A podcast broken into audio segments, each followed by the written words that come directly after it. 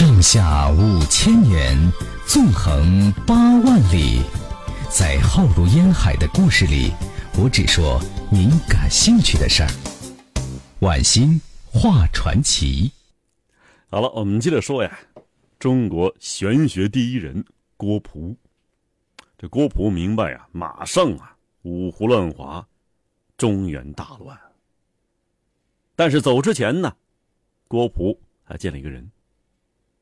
这个人是个匈奴人呢，他叫卜许，这卜啊叫萝卜，那个卜是一个汉化匈奴人，同样是一位术数大师。就像所有高手对决一样啊，郭璞和卜许见面之后啊，相视许久，你看着我，我看着你。终于啊，郭璞开口了。卜兄修为远在我之上啊！任何人呢，都可以认为这是一句恭维话，但是高手说话很直接。郭璞顿了一顿呢，直视卜许双眼，慢慢的说出后半句来。奈何最后却不免死于战事。卜许这时候也不惊讶，他说道啊。没错儿，就在我四十一岁那年，我会贵为卿相，出则为将，最后死于兵祸。讲这话的时候啊，他好像淡定的讲别人一样。这伯举这时候呢，转手为攻，说道：“啊，其实就算不出山又如何？反正会死，说不定会被野兽吃掉。”郭兄。我也未见你能善终啊！郭璞讲道啊，我明白，我将客死江南。如果不去江南，恐怕几个月内我就要死了。去江南，我至少可以多活几年。但是，这郭璞啊，话锋一转，但是我的做法避祸，虽然到现在为止好像还没有收获。但是人定胜天，将来能逢凶化吉也未可知啊！不许微笑道啊，其实要避祸也很简单，只要不做官就可以了。郭璞说道啊，要我不做官，那你能不做卿相吗？说完之后，两人相视大笑。这你以为我们躲起来不做官就没事了吗？没用，像我们这样出色男人呢，无论在什么地方，就像萤火虫一样，在黑暗中那么鲜明，那样鲜亮，那样出众。我们天生就是做公仆的。临别呀，送上最后赠言：此去江南，你再也无法北还，我们就此别过。到江南以后啊，你记住，一定要拥奉琅琊王司马睿，晋朝社稷尽在此人。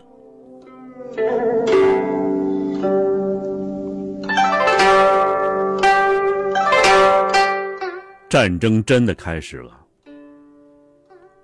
郭璞啊，在卜筮，就在算卦呀。本郡内何处可以避祸呢？方法很简单，就是啊，把本郡的所有县道都列出来，一一占卜，看何处可以避难。结果大吃一惊啊，每一卦都是地火明夷。这地火明夷呀，八八六十四卦其中一卦，光明落于地下，黑暗摩羯要来临。明智选择是远遁逃。郭璞选定的方向是南进。这郭璞啊。是山西闻喜人，向南要经过五坂，就三门峡呀。但那儿啊，已经为乱军所据了，只能绕道蒲坂，就今天运城。几十口人呐，兴冲冲的往上逃。路上听到一个不好消息，什么呢？这蒲坂已经被一个叫刘石的草寇占据了，专门抢家劫舍。此路不通。有人提议啊，干脆找小路绕过去。大家呀议论不绝，还请郭先生啊卜一卦。郭璞啊得出结论，此案可行。但是，局势纷繁呐，谁也没有办法看清楚。在性命攸关之际，信任是最大的奢侈品。即便是郭璞的意见，也没有得到多数人听信。各种主意啊层出不穷，大伙各持己见。最后啊，只有一个选择得到大家一致的赞同，什么呢？就退回一市。一市哪儿啊？就是临沂县，观望，至少那儿啊还安全。有时候啊，不敢冒险是人生最大的风险呐。局势发展非常快，这一世也开始遭受威胁了。众人呢，在惊慌之余，又在重新记忆难逃。有人提议啊，在郊丘有一条小路可以走，虽然那里呀道路崎岖，不通车马，仅可步行，而且很荒蛮，也不安全。但是现在形势危机呀，只可冒险一搏了。郭璞自己呀又占了一卦，得什么呢？叫随之生。仔细研究之下呀，觉得可行，于是拿出卦来，想说服大家。没想到大伙听完之后啊，失色丧气，没人赞成，甚至有人说呀，说卦里不靠谱，封建迷信，害死人等等啊。大乱之势，只有人多势众结伴同行，才能保证路上安全呢。而要说服大家同行，语言是苍白无力的。郭璞明白呀，他只有等待。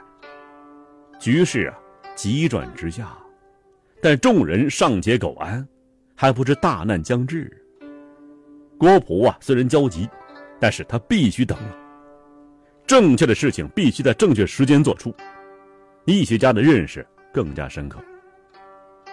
比如说吧，在这个牛顿力学体系里头啊，时间是独立于空间之外的呃线性常量，但是现代物理学告诉我们，就爱因斯坦告诉我们，时间与空间同在，只是同一事物的一体两面。很多事情呢，一定要在特定的时空里面启动，这个时空被称作机，就机不可失这个机。时间变了，形势变了，人心自然会转变。郭璞等的就是这个机，时机。一个月之后，局势更加紧张，祸机凸显。终于呀，有十几家呀愿意与郭璞同行。他们走后，一是城破，全城尽没，被屠城。虽然是躲过此劫，整个黄河流域仍然不太平。郭璞准备南渡颍水，可是啊，南去的麦头口据说为一伙贼寇所掠。南迁避难的数百人家呢，已经是汇聚在渡口。那时候啊，一家人呢，就可能是几十口、上百口，数百家人呢，那够一个师了，快一万多人了，光车子就上千辆啊。不过呢，难民人数虽多，但是有不少是老弱妇孺，而且大量辎重家当，没有战斗力。更大问题是什么呢？人心不齐啊！郭璞到来似乎给大伙儿一丝希望啊，占卜前途命运。有些人觉得荒诞不经啊，但有时候哪怕一个看似错误的决定，也比没有决定要强啊。举棋不定。只能是输得干干净净。诺贝尔经济学奖获得者啊，叫西蒙，曾经研究发现，说人的决策呀是有限理性的，不是完全理性，是有限理性。人类好似啊在沙滩上爬行的蚂蚁一样，视野极其有限，并不知前方或未来呀出现什么障碍或陷阱。基于局限的信息视野、有限的运算能力和内在的价值观偏见而产生的理性判断，有时候啊比算卦更不靠谱。你知道明天会发生什么吗？占得太卦，郭璞啊，兴奋的就告诉大伙儿：“太者通也，通泰吗？此行通畅无阻。”但这时候众人呢，却投来怀疑的眼光。郭璞这时候振臂一呼：“我为前驱，大伙儿跟我来，我走，要死我先死。”回头望去啊，却只有稀稀落落的数十家跟了上来。当然呢，这是数十家人呢，总比几十只鹅要强吧。经过所谓匪区的时候，发现呢，那里草寇早就不见了，众人安全渡过颍水。所以说，有时候啊，打败我们的，并不是外在的敌人，而是内心的恐惧。我们的恐惧。赋予敌人力量。另外，其他人呢，数百口，选择另外一个渡口，结果被贼所劫。庆幸的是什么呢？这帮贼只劫财不害命，把财物啊全部抢走了，人还放了，还不错。进入淮河流域啊，到淮安去休整，眼见离故土是越来越远了，大伙这时候。悲上心头，都挺难过的。这还要走多远呢？背井离乡啊！或许啊，这场战乱能够平息，但是需要多长时间呢？别管多长时间，别管走多远，只希望啊能够安居乐业。管他谁做皇上呢？谁做皇上跟我没啥关系，对吧？这大伙儿已经厌倦了颠沛流离了。更不想漂泊异乡了，于是众人呢，都萌生归意，都想回家了。或许啊，暂住安丰，静观其变，是最好的选择。这时候呢，还是要郭璞先生啊，来进行决断了。